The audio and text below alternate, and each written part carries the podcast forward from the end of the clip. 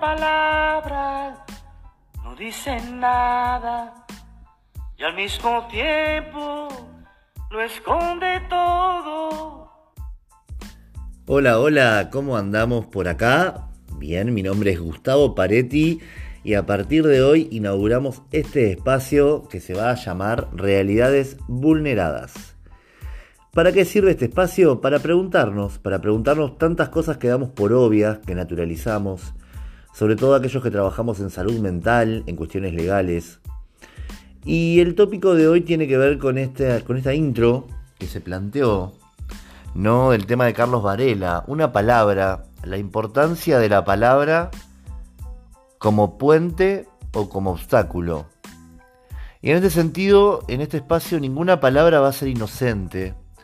Y quizás cuestiones que parezcan obvias o cuestiones que parezcan inocentes quizás estemos hablando 10 minutos de esa palabra, para significar y denotar un montón de consecuencias que va a tener en una realidad determinada.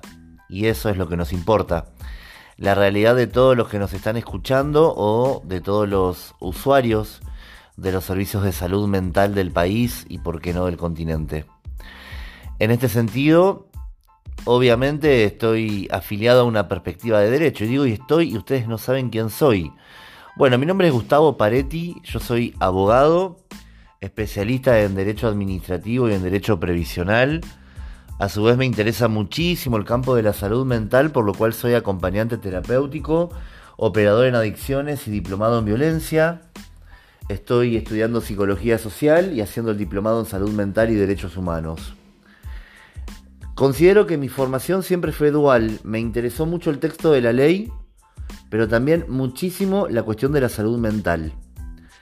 Y mi interés básicamente se confluye en este espacio gracias a Guillermo Gemar y a la Sociedad Argentina de Trastornos de la Personalidad y Psicopatías por el espacio, a Macarena Cao Gené, que, que pronto la tendremos en estos espacios, pero por otro lado, dirigiendo Raíces me ha dado lugar en múltiples ocasiones para para alzar mi voz y para obviamente conocernos, que es lo importante.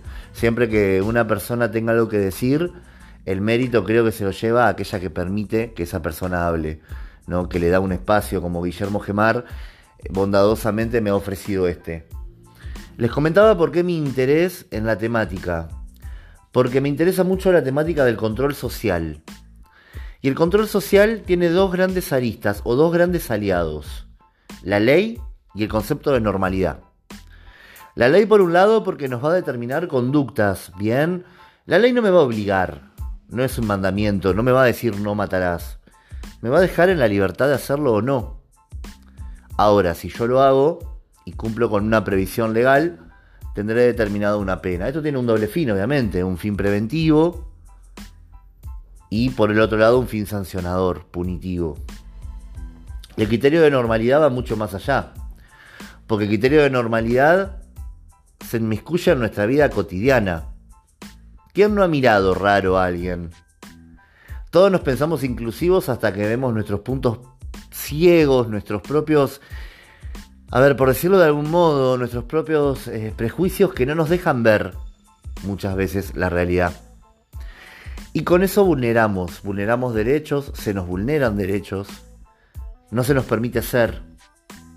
Hay peores cuestiones que otras. Recuerdo, y voy a ver si lo puedo traer en, estos, en estas semanas, cuando, mm, cuando era bastante jovencito, había eh, por la televisión abierta un, un speech publicitario que decía, vinieron a buscar, algo así como vinieron a buscar a los negros y yo no me preocupé porque no era negro. Luego vinieron a buscar a los judíos y yo no me preocupé porque no era judío. Después vinieron a buscar a los gays y yo no me preocupé porque no soy gay. Y hoy me están buscando a mí.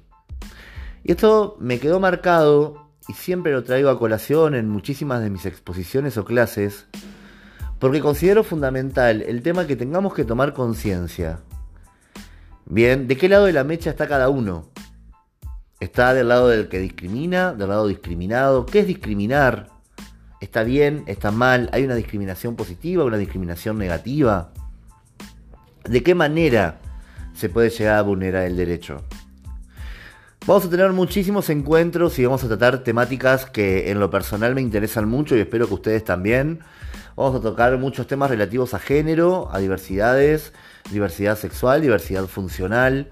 Vamos a hablar de determinados tópicos como por ejemplo la, intervención subjetivante dentro de lo que es la interrupción legal del embarazo, en, cuestiones como eh, transiciones de género y muchas cuestiones que quizás sean un tanto polémicas, bien, sobre qué diversidades tienen primacía sobre otras. Hoy día, y lo he notado y lo vamos a analizar, es quizá más pro hablar de una diversidad funcional, de una persona con discapacidad, o es más pro hablar de una diversidad sexual. Hablo de la diversidad sexual, pero miro raro a mi vecino cuando se va a vivir con el novio. Estoy totalmente de acuerdo con la inclusión de las personas con discapacidad, pero cuando en el grupo de papis del colegio se comenta que entró un niño diabólico con TGD, TEA, como se lo diga actualmente, en virtud del DCM5, me da miedo y firmo para que lo saquen del colegio o para condicionar su estancia a un acompañante terapéutico.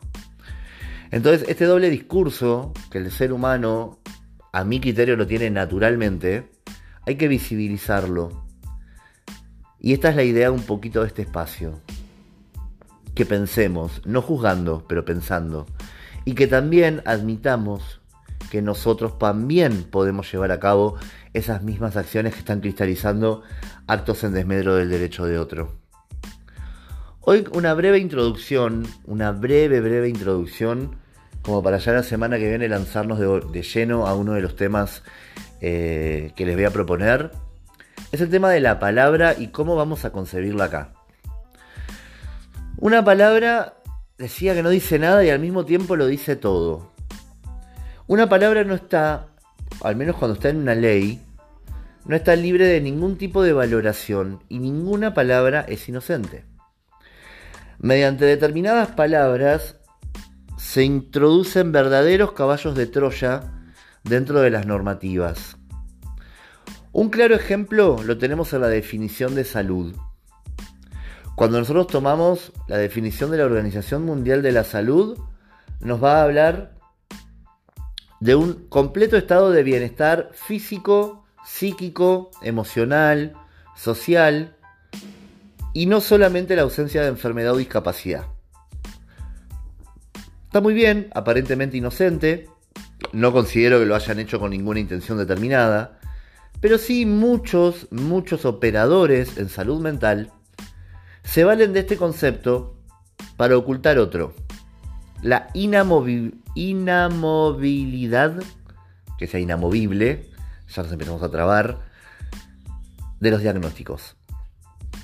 Bien, o sea, el tema que yo hable de un estado yo logro el estado o no lo logro, estoy de un lado o del otro. Si estoy de un lado, necesito algún tipo de ayuda como para llegar al otro. Y cuando llego ya está. Pero el tema es llegar. ¿Y qué hacemos con todos los que no llegan? Ahora bien, Florian Ferrara, bien, estableció que él no estaba de acuerdo con el concepto de Estado. Porque esto de idea de, algo fijo, inamovible, ahí, ahí va saliendo la palabrita, inamovible, no se condice con lo que es el sistema del cuerpo humano, y menos de la mente, menos del psiquismo. Entonces él propone cambiar una sola palabra, estado por proceso. Entonces él establece, en una visión sociohistórica, que excede lo que es la mirada funcionalista. La mirada funcionalista, les comento, por ejemplo, es la, la puede ser la monovalente o la polivalente, hay, según cada autor la va nombrando diferente, bien, pero puede ser aquella que contempla al individuo aislado, por lo cual si hay alguna, algún factor de salud o enfermedad va a ser en el equilibrio de ese organismo, independientemente del medio. Después hay otras que ya son más contextuales, entonces establecen que sirve también los factores de riesgo a los que está sometido esa persona por estar en un ambiente determinado. Pero por otro lado, tenemos estas nociones sociohistóricas en donde nos habla de proceso. El proceso histórico, social y cultural en el cual uno se encuentra inmerso. Acá retomamos un poquito la idea de Pillon Rivière, en el cual somos emergentes, bien, de un contexto determinado que nos instituye y al cual instituimos. No olvidemos que para Pillon Rivière, el concepto de salud mental está emparentado con un concepto activo del sujeto. Es la apropiación activa de la realidad. Bien, para modificarla y para modificarnos en esa modificación. Ahí hay una visión dialéctica del asunto.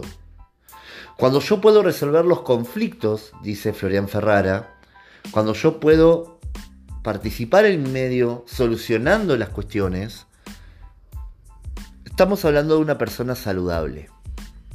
Entonces, esto nos linkea directamente con otro concepto fundamental que vamos a trabajar acá, y que vamos a tomar de Silvia Bleichmar. El tema de la subjetividad y de la desubjetivación. Y ustedes vean cómo otra palabrita se nos vuelve a mezclar acá y aparentemente inocente encierra toda otra cuestión. Que aclaro, quizá el legislador no la hizo con una mala intención, pero muchos operadores la han aplicado de esta manera. Los objetos de protección legal. Bien, en la ley de patronato. La ley de patronato, hoy por hoy derogada, felizmente. Una mirada adultocéntrica, que cuando veamos niñeces lo vamos a ver pormenorizadamente. La ley de patronato me habla de abandono moral o abandono material de los menores, no habla de niños, de niñez es una construcción social y que por ese momento todavía no estaba en boga, pero que había que protegerlos, eran objeto de protección. Ahora bien, cuando nosotros vamos a un, ya un análisis filosófico de la cuestión de ser un objeto, vamos a ver que yo el objeto, y hasta jurídicamente, puedo tener una relación de dominio por sobre él. ¿Qué no hay en el objeto que hay en el sujeto? Voluntad, discernimiento, intención, libertad. Entonces, en este sentido, vamos a ver Básicamente, vamos a ver que no es lo mismo hablar de un objeto de protección a un sujeto. Pero ojo acá, gran problema y gran tema que vamos a tratar en todos, en todos los episodios. Cuando yo hablo de sujeto, estoy hablando ontológicamente de un ser, en donde si yo mantengo un punto de vista ético, ese ser va a ocupar un espacio en el nivel de decisiones. Voy a tener que reconocerle una autonomía de la voluntad dentro de la autonomía posible de ese sujeto y un espacio. Por lo cual, vamos a ver muchísimos ejemplos que van a hablar de autonomía, van a hablar de subjetividad, pero cuando haya que firmar un consentimiento informado, no lo hacen firmar al sujeto, se lo hacen firmar a otro. Entonces yo lo que planteo acá es lo siguiente, si yo estoy dándole la entidad de sujeto, le estoy reconociendo capacidad, mínimamente no me tendría que preguntar si esa persona no es la que tiene que firmar el consentimiento informado. ¿Hasta dónde nos dejamos llevar por lo que es legislativamente correcto? Esto lo vemos en un montón de cuestiones. Lo vemos cuando prescindimos de la, de la voluntad de niños, niñas y adolescentes considerando que no tienen una capacidad suficiente como para decidir cuando siquiera han tenido la oportunidad de ser escuchados. También lo tenemos en las cuestiones de género, bien, cuando se hacen intervenciones totalmente patologizantes, por ejemplo, adolescentes trans, que van por determinada cuestión, bien, ya sea a un servicio público, de medicina o psicología o de ambos integrados. Y hay un transcentrismo. Porque se considera que la problemática es ser trans, cuando en realidad la persona puede ir por miles de cuestiones diferentes. Hay que abrir un poquito la mirada. Y este es el espacio en el cual nos vamos a proponer, a indagar y ver si esto es posible. Pero recuerden, ninguna palabra nos va a ser inocente. Por lo cual, los quiero invitar formalmente, bien, a que participen, a que participen activamente de, de este espacio. De a poquito vamos a ir abriendo las vías, de a poquito vamos a ir invitando personas como para que podamos debatir determinados temas y siempre teniendo en cuenta lo que yo denomino los grupos vulnerables. Toda nuestra normativa, partiendo de lo que es la constitución, tiene determinados grupos que considera vulnerables o de ayuda prioritaria. Y es justamente sobre aquellos grupos que vamos a centrarnos. Pero tenemos que entender que esos grupos no se encuentran en Haití, en África, en Formosa. No. Se pueden encontrar a la vuelta de la esquina. O pueden ser nuestros parientes. Porque acá yo tenía una docente en la facultad que hablaba del síndrome del bacalao porque tenía los dos ojos del mismo lado y supuestamente quería tener una visión integral de las cuestiones pero veía un solo aspecto. Y, muchas veces cuando, cuando se habla de, de ver una situación, se ve lo lejos, porque quizá, al contrario de la canción que desde lejos no se ve, lo lejano se ve mejor muchas veces, porque no involucra al propio observador. Pero otras veces cuando, cuando tenemos que mirarnos a nosotros mismos y ver la mirada que se tiene sobre ese aspecto, las cuestiones cambian. Por lo cual, bueno, te invito, los invito a este espacio que hoy queda formalmente inaugurado, a darle vida, a llenarlo y por supuesto estamos abiertos a todas, a todas las proposiciones que ustedes nos quieren hacer. Les dejo un gran abrazo y nos estamos viendo la semana próxima. Una palabra no dice nada y al mismo tiempo lo esconde todo el viento que esconde el agua, como las flores que esconden lodo.